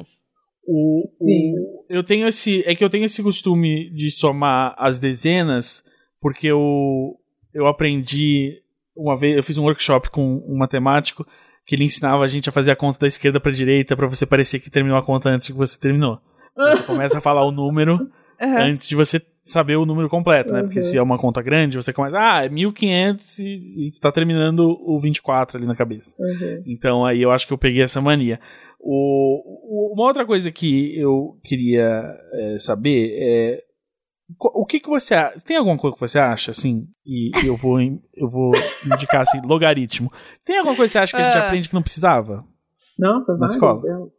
Na- de matemática especialmente? Sim. O que, que você acha sim. que o que, que você acha que estão perdendo tempo Eu tentando não? Porque, assim, acho. eu não sei o que é um logaritmo até hoje e eu por favor eu te O peço que, que, que, é não lo- explique. que, que é Tá logaritmo? logaritmo Ah. Ah, É. foi porque logaritmo eu tenho muito como o ponto da, da, minha, da minha jornada na escola, que tipo, eu sei que alguém falou o que que era, e aí, tipo, não, dali pra frente eu não tava prestando atenção, porque eu sei que eu não aprendi. É, então. É, eu sou muito adepta, eu, eu fiz uma iniciação científica voltada para fragmentação disciplinar. O que, que significa esse tanto de palavrão? Né? Significa por que, que a gente pega uma coisa que é concisa na escola e vai quebrando ela em vários pedacinhos que ficam sem sentido algum. Por exemplo, por que que querem criar a, sei lá, a, a tal da educação financeira na escola, sendo que isso é mais do que matemática. Já existe uma educação financeira. Sabe assim, não que a gente não tenha coisas legais a serem contadas sobre isso, mas precisava ser uma disciplina, entendeu? A partir do momento que a gente ensina várias outras coisas, né? Ou que poderia ter alguns ajustes para poder dar conta de fazer isso de uma maneira normal. Porque qualquer ideia da escola, né? Basicamente a ideia da escola ela não sabe o que, que você vai ser na vida. Então o que, que ela tá fazendo? Ela tá te preparando pro que der e vier. E basicamente preparar pro que der e vier é fazer você ter uma, ser uma pessoa com certas competências pessoais, não ser capaz de argumentar, de ler, de resolver problema, resolver o problema de várias maneiras diferentes. Então quando você tá falando disso, você tá falando sobre matemática, tá falando sobre história, português.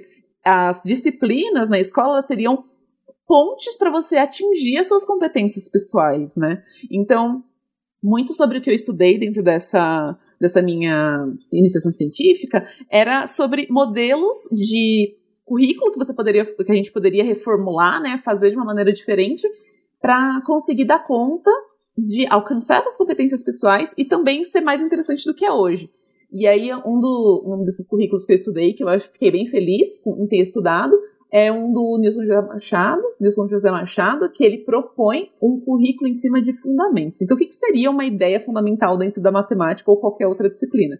Seria uma ideia que se relaciona com muitos assuntos dentro da matemática, dentro daquela disciplina, e não só isso, ela transborda e relaciona com várias outras disciplinas. Então, por exemplo, é, proporcionalidade. Proporcionalidade é regra de três, é porcentagem, é semelhança de triângulo, né, é escala, é um monte de coisa com matemática.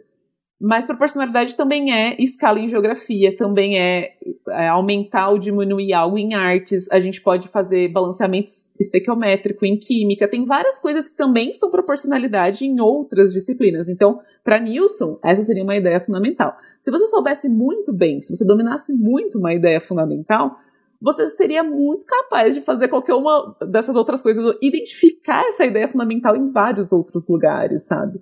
Então, assim, é, logaritmo, às vezes vai ser uma combinação de ideias fundamentais para você chegar num pensamento mais sofisticado. Talvez precisa deles do jeito que é hoje, talvez precise, entendeu? Porque a escola hoje ela cumpre um papel de passar no vestibular. Eu não acho que ela tá cumprindo o papel de formar a gente que pensa, sabe? Então é muito triste, mas é isso que tá acontecendo, sabe? A gente tem um currículo baseado que no, no, que cai, é, no que cai no vestibular, no que é. vai ser cobrado numa próxima prova. E aí você acaba é. matando a educação. É do que você falou, por que, a gente fala ah, que deveria ter educação financeira e tal? Porque baseado no que é o modelo de, de ensino hoje no Brasil, que é o tradicionalista, que é tradicional, uhum. que é dividido por matéria e tal, é, a gente passa pela matemática de uma forma que a gente não passa nem por, por problemas reais, Sim. né? E aí, uhum. quando a gente chega na vida adulta, a gente não sabe lidar com números do dia a dia, que seria a nossa uhum. própria vida financeira, que é baseada em número, cálculo Sim, e. Isso desencadeia um monte de outros problemas, é, né? Exatamente. De não lidar com isso. É que, por exemplo, se, se, se uma criança está tendo uma. uma uma educação numa base construtivista, provavelmente problemas financeiros apareceriam como forma de problemas que englobam várias matérias para ela resolver, Sim. né? Inclusive uhum. psicologia. Porque Sim. dentro de uma educação construtivista, você começa a ter aulas de psicologia e tal, o que é uhum. muito legal. O problema é, quanto que a gente tem de escola construtivista? Sem contar que é, é as mais caras. Eu fui procurar escola construtivista para colocar... Uma pública, Tulin. Uma, exatamente. E, e, tipo, eu fiz estágio lá. É, é exatamente. E porque ela é um modelo, né? Ela é um. É a, é, a, é que é a escola modelo que tem aqui em Pinheiros a, o prezinho? Não, não. É a. Ela fica do lado da USP. Nossa, me fugiu o nome dela. Vou pesquisar, Tulin, mas. É, porque, ó, de escola. Ela é só, da, só oitava de, série. De é creche, é tem uma famosa que é aqui na, na Rebouças, uma creche em Pinheiros que ela é construtivista e tal, e tem e é montessoriana e tal, e tudo, tudo que seria incrível para o desenvolvimento da criança. Mas é uma, é modelo, tipo, tem tem outras que as professoras tentam, que a coordenação tenta, mas quando a gente entra no sistema de ensino, é assim, é o tradicionalzão, assim. E aí, aí envolve várias questões, né? Cê, aí você coloca uhum. numa escola ou construtivista, ou uma escola Waldorf, que tem, né, um uhum. outro sistema Pra no final, de, se você quer se o, se o filho quer fazer vestibular entrar numa faculdade, ele vai ter, vai ter que cumprir que os mesmos requisitos básicos e tal, e fazer hum. lá a porra da, da prova da universidade, da, sei lá, se ele for fazer FUVEST, né?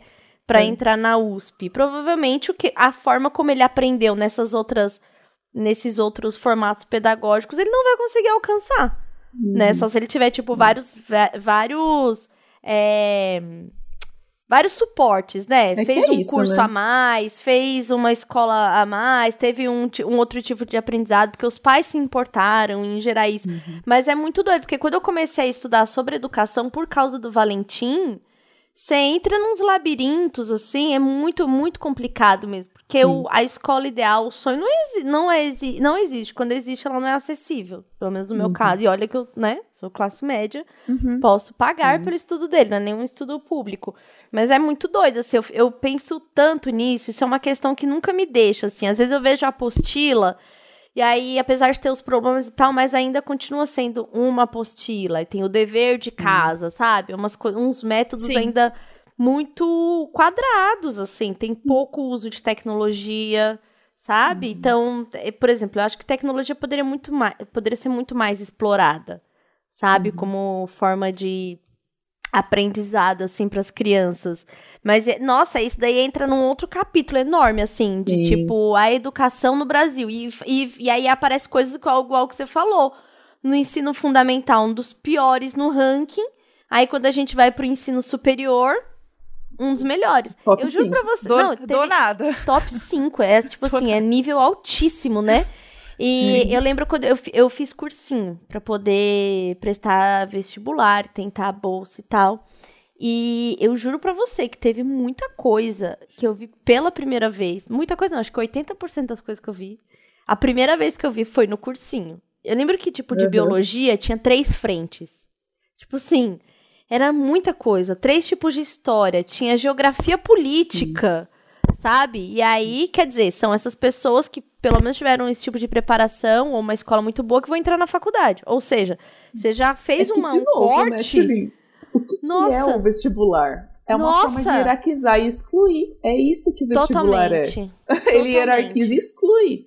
Então, tipo, como é que ele vai excluir? É pelo que todo mundo. O que você deveria saber? Não, é por coisas extremamente específicas, perguntada de maneiras extremamente específicas, respondida rápido. Sabe? Ele coloca vários empecilhos para que não chegue lá, né? Tipo, pra que seja Uhum. difícil por outros motivos. É muito doido.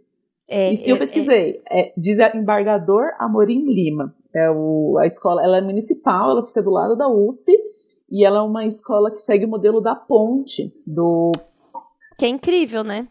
Amor. que é incrível, que, enfim, o, o Pacheco vem sempre pro Brasil, assim, pelo menos vinha, né, sempre pro Brasil, e a escola modelo, assim, começou porque era uma diretora que queria fazer a escola mais humana, começou a colocar a sociedade mais próxima, né, os familiares. Isso, é isso. mundo. Tem que vir É isso. muito assim. Tem que vir daquelas lutas internas da, da diretora, da coordenadora, de uma professora que chegou e quer revolucionar e tal, mas não é um modelo, né? Não, Não é é o um modelo de ensino. Ela é um modelo, ela é um, um projeto, uma, né?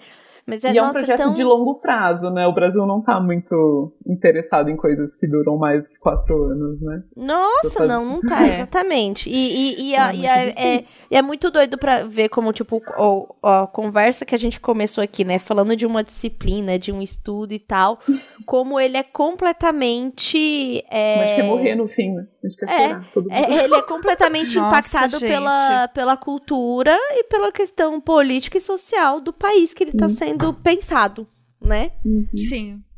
É, antes da gente terminar esse episódio, eu queria dizer que assim, a Júlia falou assim: ai, gente, mas assim, vou vir aqui, vou falar de matemática, tantas outras coisas pra falar. Então, assim, eu queria perguntar qual série você tá assistindo, se você pode indicar pra gente. Tá, aí, gente, eu vou contar pra vocês, então. Vou abrir meu coração. Ah. Que assim, eu. Eu si- assisti várias coisas na. Novela coreana, É o vou refúgio, chutar. né? Oi? Novela coreana. Tá vendo Ah. novela coreana, né? Eu, refúgio da quarentena, né? Você vai fazer o quê? Vai assistir uma outra coisa diferente. Aí assisti já Parks and Recreation, cheguei nesse lugar Amo. aí. É, enfim, mas eu fui, comecei a ser pega por RuPaul, né? Eu não tinha assistido RuPaul ainda. Dei play na Ai, tá temporada vendo 1. tudo. Nunca tinha assistido. Aí, assim, isso começou como? Eu assisti um reality de como fazer vidro. Não sei se vocês já viram isso, gente. Vidrados, Ai, vidrados. Maravilhoso, vidrados, Vidrados, tudo pra tudo. mim, sabe? Aí eu gosto muito de ficar, ah, eu tô fazendo isso porque inspirado na década de 50, na China, não sei das. Aí eu fico, ai, que tudo! Aí eu fico lá, tipo, babando. aí nisso eu passei por quê? Passei por maquiagem, alta costura, não sei o que lá. E aí fui chegando, aí eu falei, ah, vou assistir o RuPaul, né? Dei play, falei, nossa, que negócio estranho isso daqui, porque será que o objetivo é ser antigo? Aí eu fui ver, não, eu tô assistindo a primeira temporada, amores. Ai, o, o conceito. O Aí fiquei conceito, eu apaixonada por Nina Flowers, tudo pra mim, entendeu? Ai, louca, Ai, please, você tá lá eu no amo aquela... Perfeita! Perfeita! Muito bom. E aí, tô- acabei hoje a décima temporada, então eu tô muito agarrada no RuPaul, e aí no, nos entrelinhas eu tô assistindo a prim- o primeiro anime, depois de Pokémon eu tô assistindo, que é a Gretzko, do, da Netflix. Ai, é muito bom! É muito Eu bom. adoro! É da gatinha Sou lá? É, É, a sim. A gatinha que é a Tulinha, aquela gatinha. É a É, Jéssica, ela é o gritando. pintinho, né, com a faca, Mas sou né, eu, eu sou a, É, a a pura parte raiva. fofinha. Pura raiva e A ódio. fofinha, a fofinha é eu. Com a, com a faquinha. É o patinho com a faquinha, gente. Sou eu, E totalmente. você gosta, gosta de true crime, de coisas de terror? Como é que é ou não? Eu gosto muito de coisa de suspense, aí eu tava numa vibe assistir, assistir o Indicada pelo Diário de Bordo, fui influenciada. Assistiu Eu Me Importo. Nossa, eu adoro coisa que você fica tenso, assim, ó, o tempo todo você não consegue Muito respirar. bom. Muito a gente bom. falou aqui também. Muito Sim. bom, a gente bom, amou bom. isso. Joias Eu fiz até. EP falando. Jo- não, Joias Joias Brutas, é, nossa, eu revi, eu revi esse fim de semana, eu acho. semana- nossa, é, eu, eu, eu, a Letícia, minha namorada, não tinha visto. Eu falei assim: olha é o seguinte, os, os filmes do Safd, eles são só tipo um ataque de ansiedade de duas horas na sua frente. Isso, exatamente. E você vai entrar nesse ataque de ansiedade. Ela, não, beleza, vamos lá. E aí ela, tipo, terminou o filme assim, ela tava, tipo, com os olhos. "Ah, cara, isso foi muito intenso. E, é, tipo, e aí, exatamente. Aí eu vou mostrar pra ela o, o, o Good Time, que é o deles com o Robert Pattinson, que é mais, talvez, frenético ainda do que o, o Gemas Brutas. Não, gente, mas vocês têm que assistir o Paraíso e a Serpente, pelo amor de Deus, do caso do, do assassino, que, que é um assassino que está vivo, um, um serial killer que está vivo. E que todos os personagens Nossa. que tem na série são pessoas reais que estão vivas. Algumas não, mas enfim. Meu, É. meu advogado falou pra eu não me pronunciar sobre essa série por enquanto, que eu tô. Enfim, tem um- umas coisinhas abertas aí que eu não posso falar publicamente. É, Gente, eu é fiquei muito- viciada em, em rever as coisas de The Act. Porque a gente Ah. falou aqui já sobre esse caso da Didi e da Gypsy. Sim. E eu não tinha assistido a série. E daí eu vi a série toda. HBO, né? Que é, o- que é a HBO, The Act, e depois eu emendei com o documentário, onde tem um depoimento da Gypsy, falando sobre a vivência dela. É maravilhoso. Não, amiga, e a coisa é que foi Horrível, tão né? tempo real é que o post do Facebook está lá. O post existe, o post que ela fez quando matou, quando finalizou. Então, assim, eu amo esse true crime do tipo, estamos vivendo The no momento dead. dessa, dessa história. O, o Paraíso e a Serpente da Netflix, ele é do. baseado nos crimes do assassino em série Charles Sobrage, que assassinou jovens turistas entre 75 e 2000. O cara passou Nossa. Isso aí é 25 comprometimento. anos. Isso é comprometimento. Não, e assim, a- é- não, Muito, e a- muito cara mim, para de matar depois de 10 anos. E Não, esse e- cara não.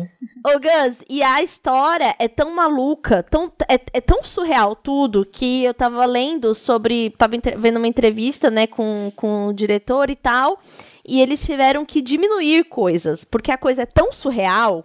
Tão surreal que eles tiveram que, tipo, tirar elementos porque parecia muito Sim, algumas ficcional. coincidências muito, muito extremas, é coisa que quando você bota na Exatamente. ficção fica forçada. É, tem, tem uma Eu parte amo. assim que, enfim, crime que já aconteceu, não é spoiler, né? Sim. Mas, tipo, fica um, um cara que tá perseguindo e tentando, tipo, montar o caso desse outro cara e ele não consegue, esse cara escapa, ele consegue essas formas de escapar e tal. E o dia que este cara finalmente aposenta é o mesmo dia que, ele, que o outro é preso. Tipo, isso era tão surreal que eles não colocaram na série. Sim.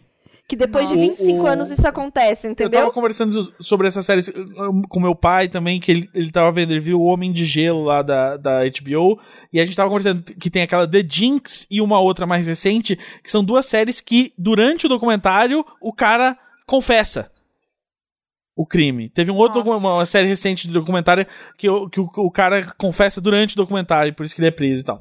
É, mas é, eu acho é, fascinante. E aí, falando desse assunto, Evandro ficou... Caso Evandro estreou essa semana no Globoplay. Eu É já assisti o primeiro episódio. Já Eu tem os dois assisti o primeiros primeiro episódios do episódio. Globoplay. Não, tem, cria- tem criança Está morrendo, eu nunca vou assistir. Eu sei, eu tá amo, respeito, feito. muito bem-vindo, mas assim, não tenho a menor condição.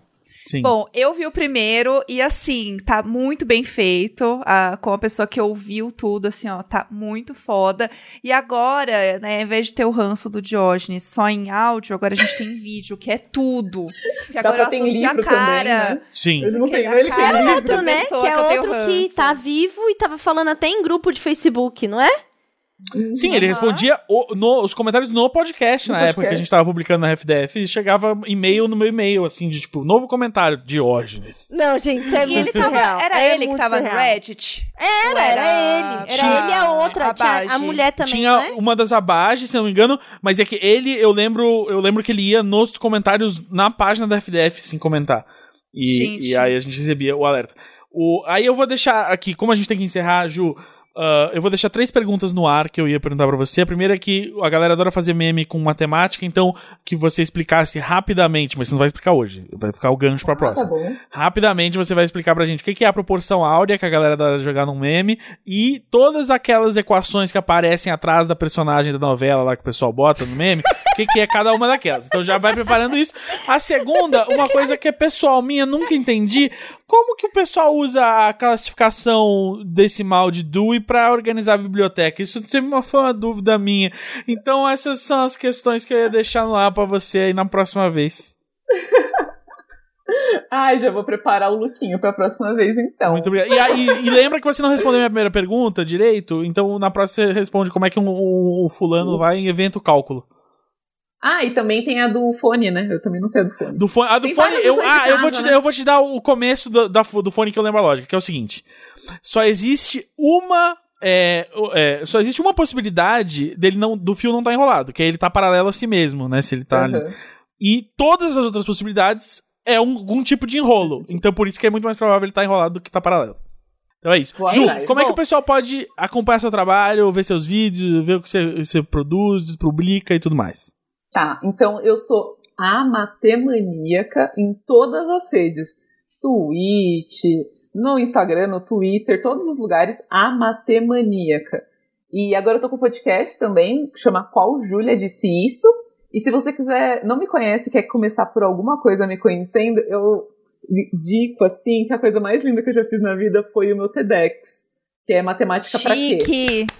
Não, primeiro, primeiramente, né? Que aqui Não, é, primeiramente, esse, é, esse é o nível Do de convidado TEDx do Imagina. assim, só vai subindo, só vai galgando novos, novos degraus. É isso. E como, Obrigada. qual, qual- como que tá o nome do seu TEDx? Matemática pra quê, Júlia Jacoldi? É o TEDx Salum. Tudo chique. Ótimo. A gente posta no nosso Twitter também. Oi, Sim. Evelyn. Passando Evelyn, o job Evelyn, pra Evelyn ouvindo aqui, ó, isso? no ao vivo. E ah, e com quem quiser fazer a, a pré-venda do meu livro, a Evelyn também botou o, o link na descrição aqui. Gente, deixa eu falar só Chique. uma última coisa. Que assim, o meu maior. Não, obrigado, Ju. Tchau, tchau. Beijão! Ninguém se importa, eu tô dando começa a gritar. É. É, o meu maior objetivo, assim, como matemaníaca, é que as pessoas realmente deem a oportunidade de aprender matemática, que elas vejam como pessoas capazes de se divertir com matemática também, independente do que elas façam, sabe? E é muito difícil, é um desafio diário, eu faço matemaníaca há seis anos, e pra mim é muito complexo, porque as pessoas só pesquisam matemática no YouTube quando ela tem o objetivo de passar numa prova, enfim, ela já tem, ela já deu o espaço para matemática na vida delas. Então, tá num espaço como o de vocês e tá falando, tendo a oportunidade de falar para um monte de gente que talvez não tenha dado a oportunidade ainda para matemática, sabe? Vamos andar junto no recreio. Não precisa ser pela Juju. Pode ser que você me ache chata, não gosta da cor do meu cabelo. Tá tudo bem, entendeu? Mas você Impossível leia não gostar de você e da livros. cor do seu cabelo. É, não dá, Ju, Maravilhosa. esse realmente não Sim. vai ser um argumento. Não vai ser Mas isso. Se você ler algum dos, dos livros que a Juju indicou, se você indicar um problema legal pra alguém, ou contar pra alguém aqui se você se divertiu com a matemática, isso já vai ter me alegrado muito o coração. Então, agradeço muito vocês pelo espaço pra estar falando de uma coisa que as pessoas acham tão interessante, mas espero que vocês tenham gostado, assim, vale a pena também pra vocês. Ah, eu amei. Eu acho Eu que a coisa mais legal é ver que matemática é muito além de conta, Uhum. que é o grande pavor aqui. E assim, falo pessoalmente, a pessoa que reprovou no Kumon e que tem pavor de conta, faz conta no dedo até hoje, porque tem medo de conta, acha que é um pavor mesmo na vida. Então, acho que isso é muito importante mesmo. Então, assim, muito obrigada por estar aqui passando. Mas por esse que, que vocês gostam tanto de gente. pi? Ah, não gosto, Fica não, falando é de- mentira. Fica falando de pi o tempo inteiro. Ai, Eu acho, quantas de acho- pi você sabe? Eu acho que é uma coisa meio seita, meio tipo, ai, a gente sabe quanto vale É. um pi, É tipo sabe? Eu acho Pitágoras, ridículo. Metilinha. É, Ridículo. É, É 3 do exatamente. é 3 do E é de 14 e 16. Pitágoras, Acabou. É isso, é da acabou. seita. Entendeu? É os da seita do Illuminati Pitágoras. moderna, da seita do Pitágoras. Exato. Nossa. Você acha que é Illuminati será que esse negócio do triângulo? É Pitágoras. Como será que eles chegaram nesse triângulo? Tipo assim, o que que rolou? Ah, pra aí, ó. começar, Triângulo triângulo. dos Illuminati, triângulo de Pitágoras, tudo seita, se conecta. Sei lá, ah, mas gente, sabe uma assim, coisa que eu nunca esqueci por causa do, do da música das meninas? Lembra as meninas? cima sobe e de baixo desce? Sim. É? Sabe o quê? 6 vezes 10 dá 23. É o mol. Gente, desculpa, pessoal. Um beijo. Menos Não, não, peraí, não, eu preciso interromper tudo isso. Eu preciso interromper tudo isso. Mas, Tilin, o que que isso significa? É aí que tá. Vamos deixar pro próximo é o mol. episódio. O que que é um mol? Ah, é O que que é uma grosa? mol. ah, o mol. Como eu posso, como eu posso explicar o que é o mol, né? Eu Não, tem, sei. não há Eu vou- tempo mais no podcast. A Tilin ia explicar, mas eu preciso parar, porque quando ela começa a falar de mol, ela não para mais. É mó legal, é mó legal, meu. Nossa, que piada de mãe, Tilin. Vai, vai cuidar do seu filho. Vai, vai, vai lá, que é aniversário dele, que ele quer te ver. É isso, gente. Obrigada, Júlia. Obrigada. Obrigada, Obrigado, Ju. Vai ter que voltar, tem muitas dúvidas aqui, a Tem gente tá muita- é, vendo, Júlia. né, da minha parte, Tem da parte da jeito. Tilin. Então, ah, a gente vai ter que fazer uma segunda parte. Desculpa É pelo, pelo episódio causa, que a gente realmente hoje tava assim, a turma estava empolvorosa com a professora de Sim. cabelo rosa, e aí... E a gente fazia tempo que a gente não efeito. sentava pra gravar os três, e, e aí também acho que rolou esse ânimo, né? É verdade. Foi tudo, Verdade. mas foi tudo. Então, beijo, Obrigada, gente. Beijo, tchau, tchau. Obrigada pela visita aqui. Beijo, tchau, tchau. half-daff.